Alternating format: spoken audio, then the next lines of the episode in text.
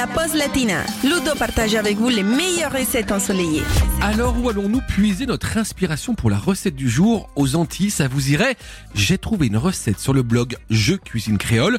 Je l'ai testé hier à la maison et c'est un régal. Il s'agit d'un carré d'agneau à la créole en croûte d'herbe. Alors, notez bien la liste des courses pour 4 personnes.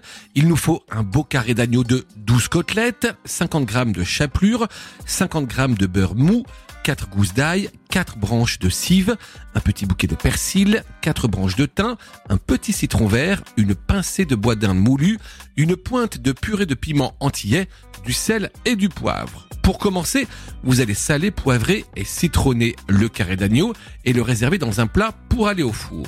Ensuite, vous allez hacher très finement l'ail, les cives et le persil, idéalement avec le hachoir électrique. Vous allez mélanger avec le beurre mou, la chapelure, le thym émietté, le bois d'Inde, la purée de piment entier, le sel et le poivre. Et vous allez venir recouvrir le dos du carré d'agneau avec cette pâte aux herbes. Vous allez maintenant protéger le bout des os apparents du carré d'agneau avec du papier d'aluminium. Petite astuce pour ne pas qu'il brûle pendant la cuisson. Vous allez enfourner dans votre four préchauffé à 210 degrés pendant 20 à 25 minutes.